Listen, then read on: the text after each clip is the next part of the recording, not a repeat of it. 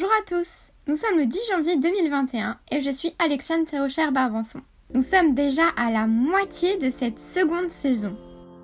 Pour fêter cela, je suis ravie de vous présenter ma meilleure amie Anna, suédoise, rencontrée lors de l'année qui a fait basculer ma vie, celle passée en Suède en 2018-2019. Elle est étudiante à Lunds Universitet, dans le sud de la Suède, pour devenir psychologue et nous nous sommes rencontrés dans un studio de pole dance. Elle a longtemps hésité à prendre la parole, mais après mûre réflexion, elle a fait une liste de sujets qu'elle aimerait aborder. L'Europe s'invite de manière radicalement différente dans la vie de chacun. Pour Anna, elle s'y invite lorsqu'elle regarde par-delà l'horizon, ou encore quand elle entend Greta Thunberg s'exprimer, ou tout simplement lorsqu'elle voyage avec ses parents.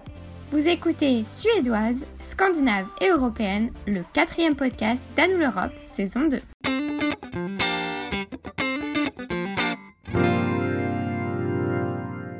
Anna, commençons avec la traditionnelle question d'Anou l'Europe, celle qui fait notre marque.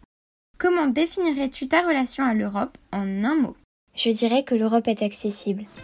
En fait, je vis dans le sud de la Suède, à Lund, et j'ai grandi à Malmö. J'ai l'habitude de me promener sur le front de mer et si je regarde à l'horizon, je vois les côtes danoises. En plus, on a un pont maintenant qui permet d'aller en moins de 20 minutes au Danemark. Et hop, on se retrouve au cœur de Copenhague, qui est la capitale danoise. C'est donc vraiment très près de la Suède. Mais en même temps, le Danemark n'est pas vraiment l'Europe pour moi. Je sais que ça peut paraître bizarre. En fait, c'est trop proche de chez moi. C'est juste la Scandinavie. Après, le reste de l'Europe me semble accessible. Mes parents adorent voyager chaque été, enfin non, souvent, mais pas chaque été. On est allé dans les îles grecques, en France, en Italie, c'est vraiment facile de s'y rendre. Ah, sa réponse me rappelle de jolis souvenirs d'excursions les week-ends avec mes amis. Nous prenions notre passeport et nous passions la frontière dans un sens et dans l'autre, en train, en bus, en bateau même. Dans ces occasions, alors que je voyageais si facilement, je me sentais vraiment européenne car j'étais loin de la France dans un environnement culturel très bienveillant et radicalement différent d'un point de vue gastronomique. Mais Anna, ta réponse me rappelle celle de Vladimir dans le podcast précédent. Toi aussi, tu mentionnes une partie spécifique de l'Europe pour parler de ton identification. Je suis curieuse. Est-ce que tu te sens européenne d'abord ou scandinave d'abord? Je pense que ça dépend du contexte. Je me sens européenne, c'est sûr, mais d'abord suédoise, ensuite scandinave et enfin européenne. Dans quelles circonstances tu te sens scandinave? Je pense que la différence, c'est la culture. Les cultures suédoises, danoises, finlandaises et norvégiennes au final ont plus de points communs qu'avec les cultures méditerranéennes. C'est aussi dans le mode de vie. Avec nos voisins scandinaves, on a pour habitude d'aller au sauna par exemple. On parle aussi des mêmes sujets. On parle de nourriture, de climat, bien entendu. Et dans quelle occasion te sens-tu européenne? Quand tu voyages? Seulement? Ah non, pas seulement. Cependant, il y a bien une occasion où je me sens vraiment européenne, c'est lors de l'Eurovision. C'est un événement attendu par beaucoup d'Européens et il est célèbre un peu partout. En Suède, pendant dix semaines, il y a une compétition entre artistes pour déterminer qui représentera la Suède à l'Eurovision. C'est presque comme si c'était une fête publique. Et puis c'est toujours sympa et drôle d'assister au spectacle de l'Eurovision avec sa famille, et puis de voir tous les pays être représentés. Ah, l'Eurovision Chers auditeurs, cette anecdote me fait rire parce qu'au sein des jeunes européens, laissez-moi vous dire que nous avons un fan club de l'Eurovision. Je dois bien admettre que l'Eurovision ne m'intéresse pas. Oups Mais cela ne m'empêche pas d'être intriguée par le contexte de sa création. Le premier Eurovision a eu lieu en 1956 en Suisse, à Lugano. Cette date de création reflète une véritable envie des dirigeants européens de l'époque de créer une plus grande cohésion culturelle entre pays membres. Concrètement, les émissions sont diffusées par l'Union européenne de radio-télévision et par toutes les chaînes nationales en direct. Le nombre de participants est passé de 6 à près de 41, incluant donc des pays qui ne sont pas membres de l'Union européenne, comme Israël. Au fil des années, le concours s'est adapté pour suivre les évolutions technologiques, mais certains éléments sont pérennes, comme la séquence d'ouverture Te Deum de Marc-Antoine Charpentier. La procédure de vote est également très codifiée et décrite par les admirateurs de l'Eurovision comme un rituel.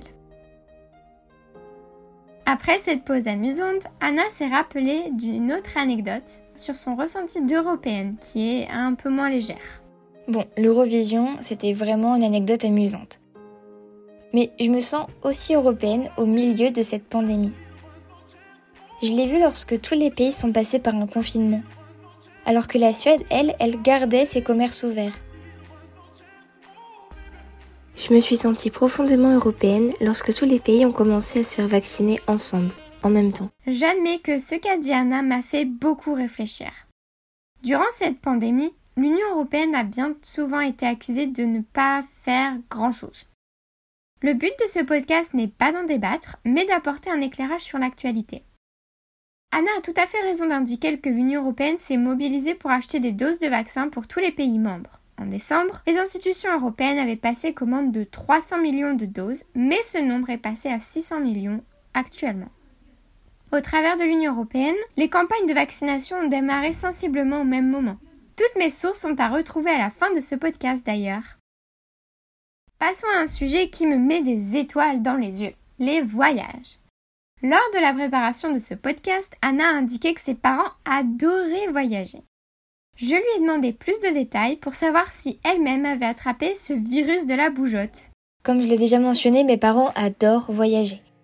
Ils sont aussi intéressés par la gastronomie, les arts, la culture et même une partie de l'histoire.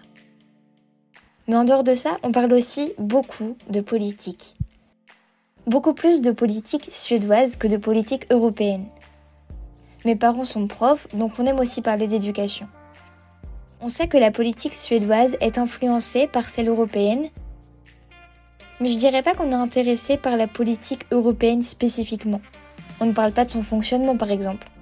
L'Europe est donc invisible pour moi dans ce sens-là. L'Europe se manifeste plutôt lorsqu'il y a des problèmes, comme la pandémie ou le Brexit, ou encore la crise climatique. Bon alors j'espère que l'Europe ne se manifeste pas uniquement lorsqu'il y a des problèmes. Par exemple, est-ce que l'Europe s'invite dans ta vie d'étudiante Oui, je rentre en contact avec des étudiants Erasmus à l'université de Lund où j'étudie. Je pense qu'ils peuvent étudier grâce aux bourses Erasmus. Et je pense que tu vas pas me contredire, mais certains de ces étudiants Erasmus deviennent de très très bons amis.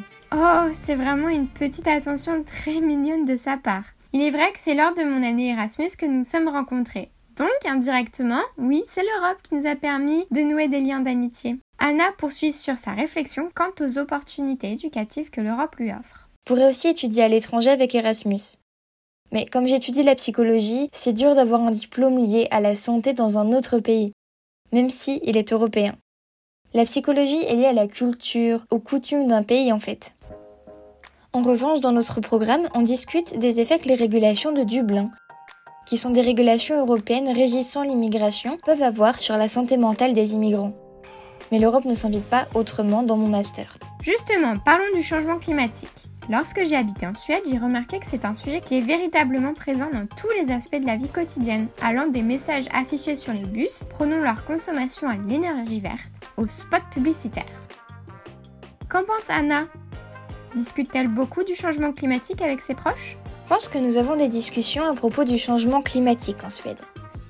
Quelles parties veulent prendre le plus de mesures, quelles parties ne sont pas concernées, etc.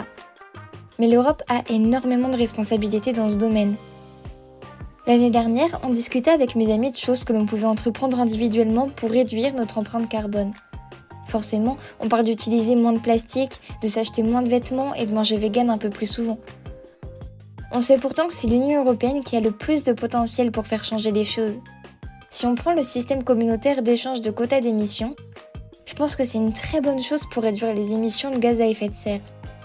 Récemment, les produits véganes comme les hamburgers et les steaks, tous ces substituts véganes, ont désormais leur propre étiquette et sont distribués plus largement pour encourager ce mode de consommation.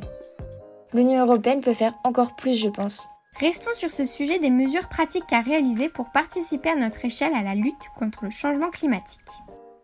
Ces mesures sont défendues par des activistes comme Greta Thunberg, élève suédoise adolescente de 18 ans, qui a commencé des grèves pour le climat chaque vendredi. J'ai personnellement été frappée par sa force de conviction lorsqu'elle s'adressait à des foules d'étudiants venus participer aux manifestations chaque vendredi partout dans le monde ou lorsqu'elle s'adressait à des élus ou des personnes de responsabilité importantes comme devant les Nations Unies ou l'Union Européenne. Anna, que penses-tu de Greta? As-tu pu voir certains de ses discours et qu'en penses-tu? Est-ce qu'il y a des différences lorsqu'elle s'adresse à un public suédois et lors d'occasions internationales à un public international? Je pense que Greta Thunberg est une force incroyable.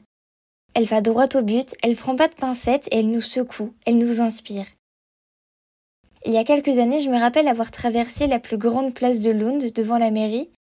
il y avait des adultes, des enfants qui tenaient des pancartes. C'était un vendredi matin et je me demandais vraiment pourquoi il faisait cela. Et puis j'ai compris que c'était les vendredis pour le futur. Fridays for Future. Elle arrive vraiment à mettre tout le monde autour de la table pour discuter en profondeur du changement climatique. Elle présente vraiment la crise climatique dans toute sa complexité, sans cacher la réalité et sans l'atténuer. Elle mêle aussi pédagogie et vérité scientifique pour apporter du crédit à ses paroles et je suis totalement d'accord avec elle. J'ai regardé ses discours à l'ONU et au sein des institutions européennes, ainsi que l'émission estivale pour une radio suédoise. C'était vraiment intéressant, et elle en parle de la même manière dans les deux contextes. Elle fait toujours référence à la science, ce qui est vraiment bien pour étayer ses idées. Elle parle du point où tout va basculer par exemple. Dans le programme de radio suédoise, elle est d'autant plus honnête qu'elle nous présente l'envers du décor.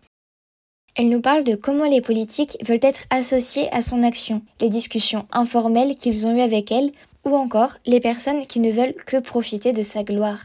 Elle s'interroge de savoir si les décideurs politiques auxquels elle s'est adressée étaient finalement vraiment intéressés par l'idée de faire changer les choses en fait. C'était une description des coulisses sans phare. Elle a aussi mentionné le Covid et comment confronté à une pandémie, à une crise mondiale, tous les Européens peuvent s'allier et agir ensemble. Que ce soit aux Nations Unies ou aux institutions européennes, son message est clair et ne dévie pas. Il est temps de terminer ce podcast avec une question traditionnelle. Anna, si tu avais le pouvoir d'influencer sur l'avenir de l'Union européenne, que ferais-tu? C'est une question très dure. Je suis vraiment préoccupée par l'environnement. Si on parle du futur de l'Union européenne, j'ai besoin d'améliorer mes connaissances. J'ai besoin de mieux comprendre son fonctionnement pour déterminer comment moi, citoyenne, employée, personne suédoise, je peux participer à accomplir ce qui est important pour le futur. Il faut que l'Union européenne fonctionne. J'espère donc vraiment que les différents niveaux, nationaux, institutionnels, les différentes institutions européennes communiquent ensemble. Peut-être qu'il faudrait fluidifier, simplifier les différents canaux par lesquels les décisions informelles peuvent être prises pour aller plus vite et supprimer cette bureaucratie que je juge non nécessaire. Mais de mon point de vue personnel, je vais vraiment faire attention à bien définir mes valeurs et à voter pour les défendre au niveau national et européen dans le futur. Merci du fond du cœur, Anna, pour ta participation à ce podcast. À l'image de certains podcasts que j'ai réalisés pour la saison dernière, je vais terminer sur une question qui me tient particulièrement à cœur. Elle m'est venue lorsque j'ai écouté la dernière réponse d'Anna. Il est vrai que nous sommes tous des citoyens de cette Union européenne. Pour influencer son avenir, quelles sont les élections qui comptent le plus pour vous, chers auditeurs, afin de faire évoluer les choses? Les élections nationales Qui permettent d'élire un chef de l'État qui va siéger au Conseil européen et qui va participer à donner son avis sur les grands axes de la politique européenne? Ou est-ce que les élections européennes ont le plus de poids et de portée tous les six ans lorsque nous élisons nos députés qui siégeront au Parlement européen? Il partage le pouvoir législatif avec la Commission européenne, mais il vote quand même les projets de loi. Quel impact voulons-nous donner à notre vote, chers auditeurs? À vous d'en décider On se retrouve la semaine prochaine pour un nouveau podcast. C'était Alexiane pour À nous l'Europe, saison 2.